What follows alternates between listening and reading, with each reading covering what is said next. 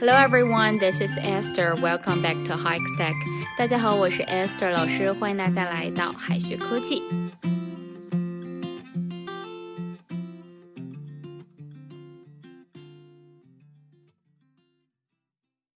在外面吃饭碰到好吃的菜，恨不得再来一份。这个时候英语该怎么说呢？如果要是说 Can I have another one？估计服务员会急忙跑过来问你怎么了，出什么事儿了？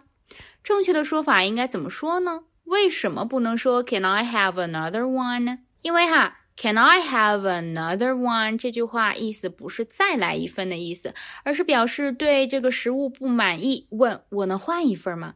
而且用 Can I 语气比较生硬，这个服务员估计会觉得完了，大事临头了。如果真的食物有问题，想换一份，可以说 May I have another one？语气会稍微缓和一点。May I have another one? It's too salty。能换一份吗？太咸了。May I have another one? It's too salty. 如果要说哈，麻烦再来一份，可以说 one more please，或者 just one more please。如果想说清楚再来一份什么，可以在 one more 后面加上食物，比如说这个再来一份馄饨，one more wonton please。 Just one more mapo tofu, please. It's so yummy. Just one more mapo tofu, please. It's so yummy. 麻烦再来一份麻婆豆腐，太好吃了。服务员有时候也会问客人需要再来一份吗？英语里该怎么说呢？第一种问法是 Would you want another helping？这里的 helping 是名词，表示一份儿的意思。一小份儿，a small helping；一大份儿，a generous helping。 可以说 Would you want another helping？也可以说 Would you want a second helping？你想要第二份吗？要不要再来一份啊？Would you want another helping of chicken soup？要不要再来一份鸡汤啊？Would you want another helping of chicken soup？也可以说 How about Second 是第二的意思，但是复数的 seconds 表示吃完第一份之后的另一份食物。所以说，服务员问你 How about seconds？意思也是要不要再来一份？不能说 How about second？一定要用复数哈。Anybody want seconds of rice？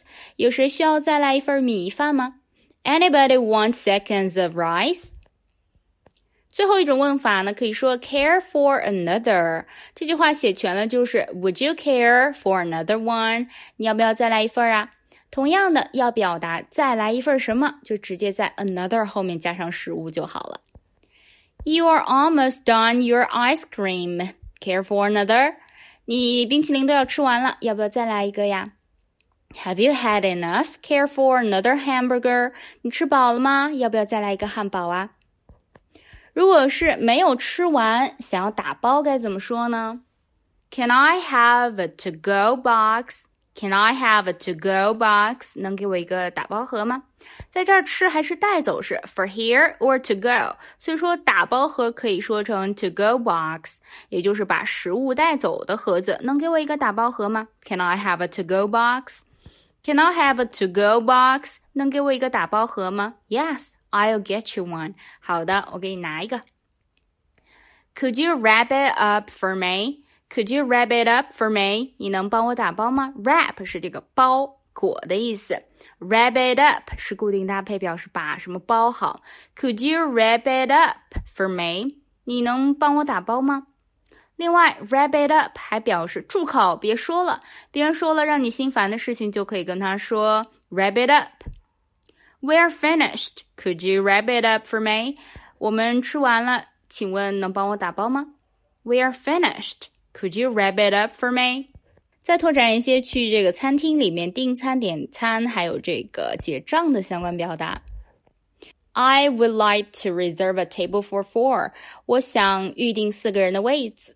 Reserve a table for two. 我想预定四人的位子。 I would like to reserve a table for four. 我想预定四个人的位子。Can I make a reservation for dinner tomorrow? 我能预定明天的晚餐吗？